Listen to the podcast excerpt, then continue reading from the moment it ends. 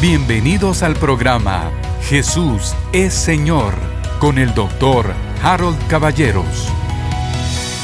Bienvenidos queridos hermanos, que la paz de Dios llene su corazón, que sea la comunión con el Espíritu Santo y el amor de Cristo lo que marca todos los actos de su vida.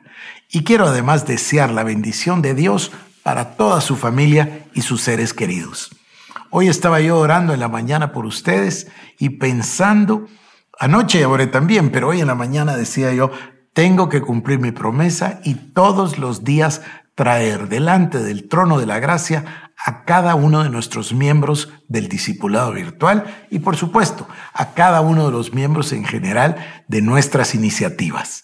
El llamado a la oración ferviente de la mañana, el programa diario, los hermanos de la iglesia el día domingo y también los hermanos del discipulado virtual.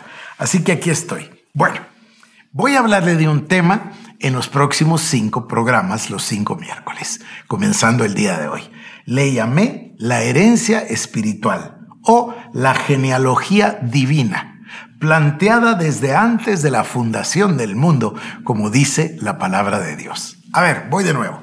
La herencia espiritual o la genealogía divina planteada por Dios o planificada por Dios desde antes de la fundación del mundo para cada uno de nosotros.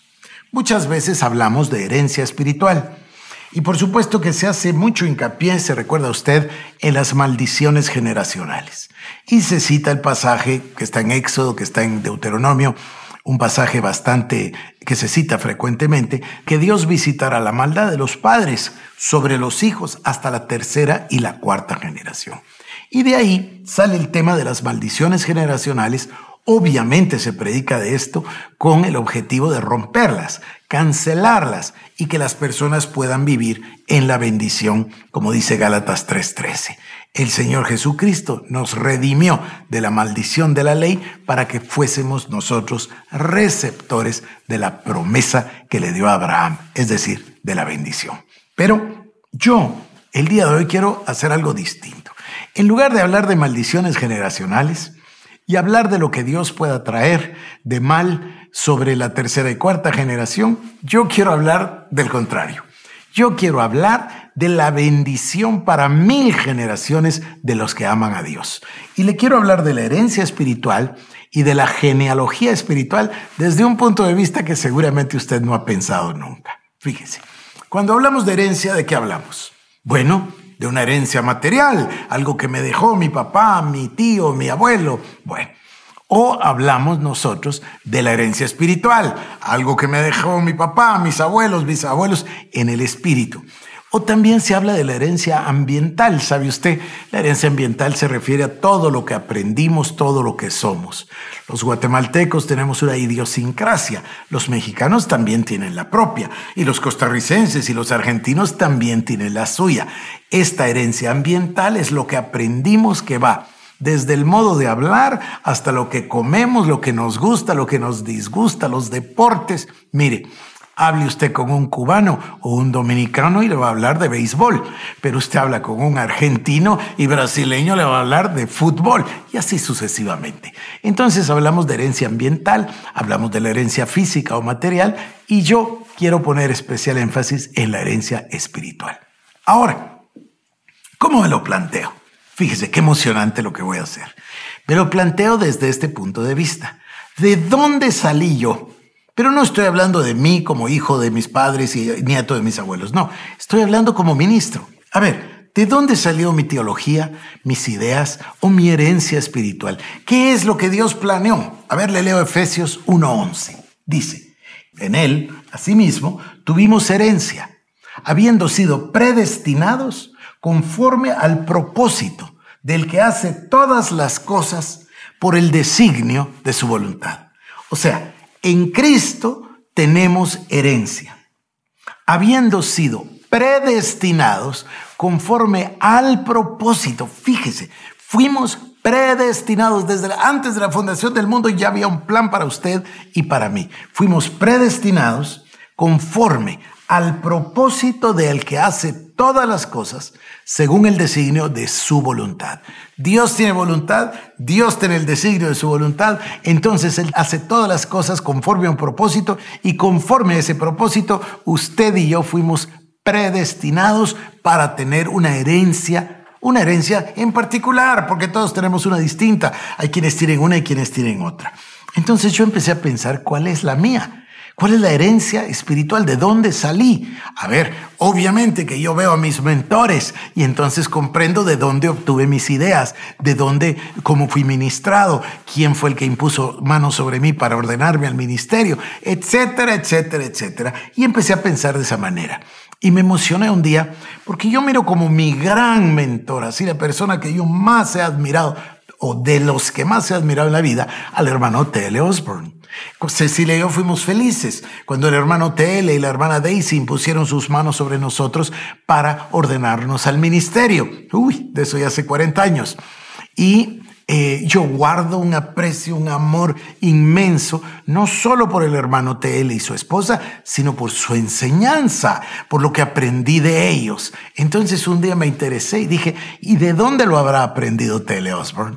Y entonces me fui a buscar a su mentor F.F. Bosworth. Y me emocioné y dije, ¿y de dónde lo habrá aprendido Bosworth? Y Bosworth lo aprendió de dos canales maravillosos.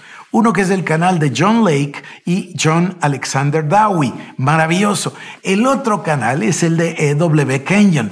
Kenyon me apasiona, me apasionan sus escritos. Entonces busqué de dónde habrá aprendido y me fui a encontrar nada menos que con A.J. Gordon maravilloso, pero así maravilloso teólogo. Y Gordon también tuvo un maestro, y el maestro se llamó A.T. Pearson, A.T. Pearson. Pearson es ni más ni menos el pastor que se quedó a cargo de la iglesia a la muerte de Carlos o Charles Spurgeon. Imagine, el príncipe de los predicadores en Londres, ¿no? Spurgeon.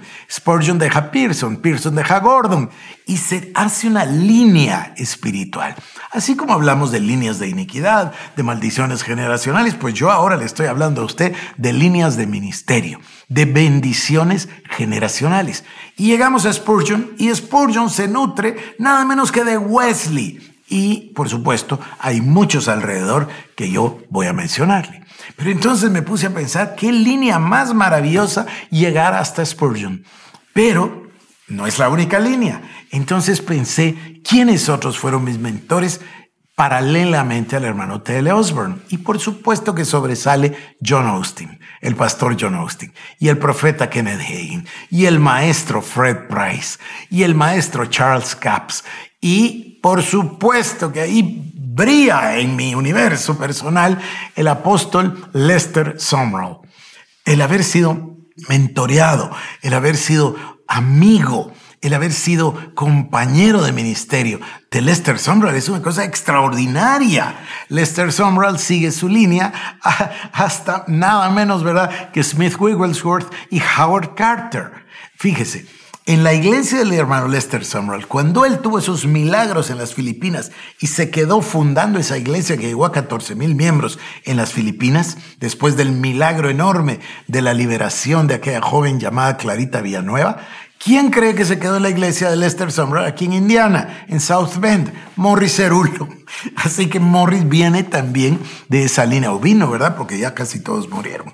Todos los que le mencioné ya murieron. Entonces, esta herencia maravillosa me da a mí un, a ver, caleidoscopio casi, ¿verdad? Me da una panorámica, una visión panorámica del ministerio. Pero no me olvido de otro mentor extraordinario, extraordinario, que es el doctor Yonggi Cho. Cho ha hecho una, una huella en mí. Por cierto, le cuento, sigue hospitalizado y seguimos orando por él y esperamos una recuperación de parte del Señor para nuestro amado doctor Cho. Pero Cho también tenía su línea, él era de asambleas de Dios y venía de una línea muy pentecostal, pero tuvo un mentor al que él amaba y seguía que se llamaba Oral Roberts. Obvio dentro de otros, muchos más. Y un mentor del doctor Cho, el mentor directo, otra gente que nos bendijo inmensamente, familia entera que nos bendijo a Cecilia y a mí inmensamente, los hermanos John y Maxim Hurston, y por supuesto su hija. Fíjese usted que Karen, su hija Karen Hurston, fíjese usted que cuando el doctor Cho a los 18 años estudió en el seminario, y escogieron a los mejores alumnos para que fueran pastores en las asambleas de Dios, no escogieron al doctor Cho, lo dejaron fuera. Pero uno de los maestros del instituto, el doctor John Hurston, le dijo, no, déjame a este joven, yo tengo mucha fe en él. Y mire usted lo que sucedió. Bueno, entonces no solo puedo hablar del doctor Cho, sino también del doctor Hurston. nos bendijo tanto, vino a Guatemala, contamos con su amistad y hasta el día de hoy con su hija Karen. Luego el doctor Cho amaba y apreciaba, entre otros, lo que le estoy diciendo no son unas líneas únicas, no es que uno tenga solo un amigo en la vida, ¿no? Pero él apreció y se nutrió del ministerio de Oral Roberts. Y Oral Roberts nos lleva a otro camino maravilloso. Oral Roberts pertenece al movimiento de sanidad divina.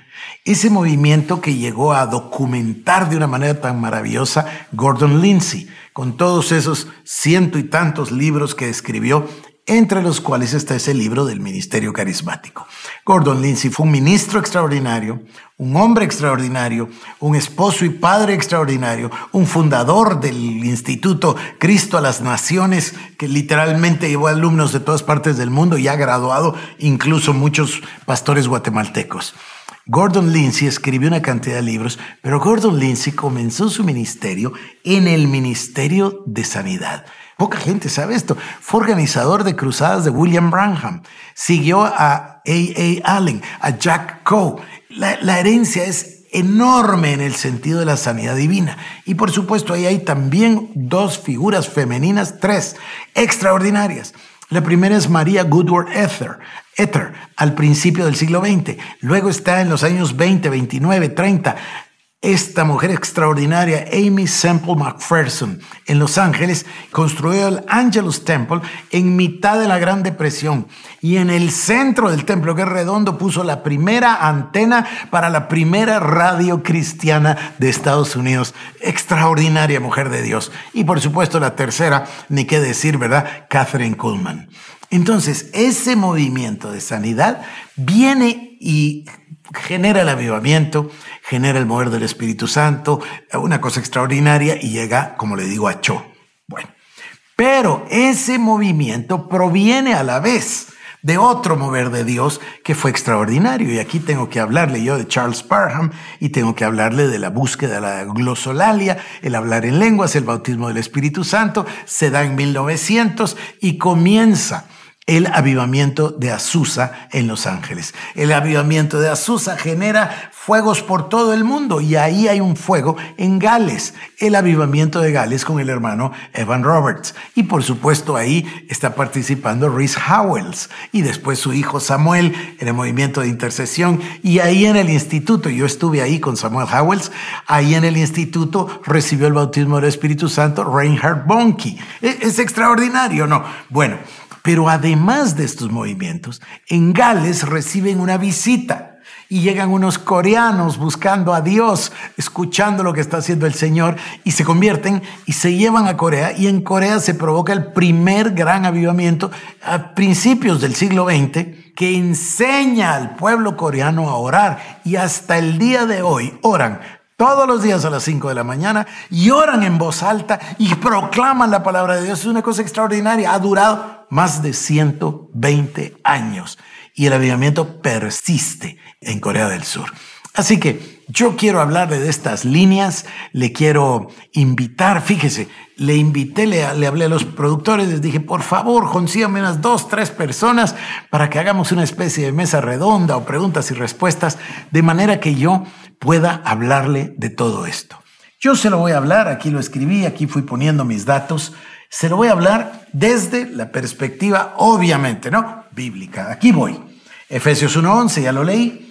En él asimismo tuvimos herencia, habiendo sido predestinados conforme al propósito del que hace todas las cosas según el designio de su voluntad. Fuimos predestinados. Mire, todos hemos leído Romanos, ¿no? Capítulo 8. Escuche, 28 al 30. Dice, y sabemos que a los que aman a Dios, todas las cosas les ayudan a bien. Esto es, a los que conforme a su propósito son llamados. Porque a los que antes conoció, también los predestinó para que fuesen hechos conforme a la imagen de su Hijo, para que Él sea el primogénito entre muchos hermanos. Y a los que predestinó, a estos también llamó. Y a los que llamó, a estos también justificó. Y a los que justificó, a estos también glorificó. O sea, Dios tenía un plan nos predestinó. Y después de habernos predestinado, entonces nos llamó. Y a los que llamó justificó. Y a los que justificó glorificó. Es algo extraordinario. Mire lo que dice el Salmo 138, 8. Jehová cumplirá su propósito en mí. Tu misericordia, oh Jehová, es para siempre. No desampares la obra de tus manos. Mire la primera parte. Jehová cumplirá su propósito en mí. Usted debería confesar eso. Jehová cumplirá su propósito en mí. Gloria sea al Señor. Él va a cumplir su propósito. Cuando Él envía su palabra, la palabra no regresa vacía. Y ahora le quiero leer lo que tantas veces hemos leído en Éxodo capítulo 20. Mire lo que dice. No te harás imagen ni ninguna semejanza de lo que está arriba en el cielo, ni abajo en la tierra, ni en las aguas debajo de la tierra. No te inclinarás a ellas ni las honrarás porque yo soy Jehová tu Dios, fuerte, celoso, que visito la maldad de los padres sobre los hijos hasta la tercera y cuarta generación de los que me aborrecen. Y hago misericordia a millares a los que me aman y guardan mis mandamientos. O sea, aquí hay un contraste. Los que aborrecen a Jehová, los que le fallaron, los que se rebelaron, el Señor viene contra ellos y visita la maldad de sus padres sobre los hijos hasta la tercera y cuarta generación. Pero los que aman a Dios, Él hace misericordia y dice, le hace misericordia a millares a los que lo aman. Yo busqué la nueva versión internacional de este pasaje y quiero que lo escuche. Es Éxodo 20 del 4 al 6. Ahora es la nueva versión internacional o como se le suele decir la NBI. No te hagas ningún ídolo, ni nada que guarde semejanza con lo que hay arriba en el cielo, ni con lo que hay debajo en la tierra, ni con lo que hay en las aguas debajo de la tierra. No te inclines delante de ellos ni los adores. Yo, el Señor tu Dios, soy un Dios celoso. Cuando los padres son malvados y me odian, yo castigo a sus hijos hasta la tercera y cuarta generación. Por el contrario, cuando me aman y cumplen mis mandamientos, les muestro mi amor por mil generaciones. O sea, hoy no ponemos atención a lo malo, hoy ponemos atención a la bondad de Dios para con los que aman a Dios. Recuerde que nosotros estamos trabajando para ser discípulos de Jesucristo.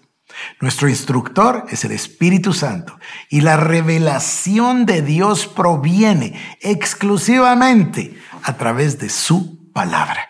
Así que voy a continuar acá. Dice la palabra en Deuteronomio 7:9. Conoce pues, Jehová tu Dios es Dios, Dios fiel que guarda el pacto y la misericordia a los que le aman y le guardan sus mandamientos hasta mil generaciones. Nos vamos a enfocar entonces en la herencia o genealogía divina. A ver, la herencia espiritual, usted dice, ¿de dónde salí? ¿Y en qué iglesia me convertí? ¿Y en qué denominación estaba? ¿Y a quién seguía mi pastor? ¿Y con quién me alimenté? ¿Y quiénes fueron los invitados que él trajo a la iglesia? ¿Y cuáles eran los ministerios que nos nutrieron? Cuando yo pienso en invitados, se da cuenta, era maravilloso, ¿no? Vinieron todos los que guardaron el avivamiento. Tuvimos en un congreso a Claudio Freyson, a, estoy tratando de acordarme del nombre del hermano Gil, de Pensacola. Tuvimos aquí a um, Rodney Howard Brown, hemos tenido a Anaconda, hemos tenido a Pedro Wagner, a Morris Cerulo, a T.L. Osborne, bueno, mire, no sé cuántos, Pat Robertson, Marley Hickey, lo mejor de lo mejor del planeta para poder bendecir a los hermanos de la iglesia El Shaddai en cada uno de nuestros congresos. Bueno, yo entonces me propongo estar con usted los próximos cuatro miércoles y hablar de este tema. Yo le voy a contar del ministerio de Carlos Spurgeon y del de Pearson y del de Gordon y de los libros. Y le voy a entusiasmar a usted para que lea Cristo el Sanador de Bosworth o La Sanidad Divina de Osborne o para que usted vea los libros de Cho y se nutra de la cuarta dimensión y para que usted lea ay, ese libro impresionante, Viendo lo invisible para hacer lo imposible de Oral Roberts o La oración de fe y para que también nos vayamos por los diferentes senderos y que yo aproveche para contarle también la historia de cada uno de esos ministerios no con detalle por supuesto, pero seguro que a usted le gustará saber de Alexander Dowie y le gustará saber de John Lake y de cómo los ramales se fueron haciendo para ser de inmensa bendición. Bueno, queridos hermanos, voy a dejarles el día de hoy, pero sepa entonces que estamos orando por todos los miembros del discipulado virtual y estoy orando por todos los hermanos que me escuchan.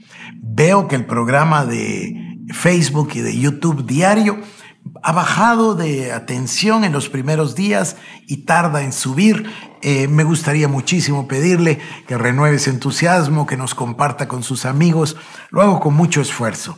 Y quiero contarles que en el último tiempo he estado muy cansado, muy cansado. Y hasta he tenido la tentación de frenar y de decir, bueno, ya, hasta aquí llegamos. Pero no, no lo haré porque sé que hay un remanente de personas que nos sigue y que está siendo bendecida y me manda sus comentarios con tanto amor. Así que eh, ore por mis fuerzas y ore también por mis asuntos y mis ocupaciones, igual que estoy yo orando por usted. Por hoy, queridos hermanos, que Dios les bendiga. Esto fue el programa Jesús es Señor con el doctor Harold Caballeros. Si quieres más información, búscanos en nuestras redes sociales como Iglesia El Shaddai Guatemala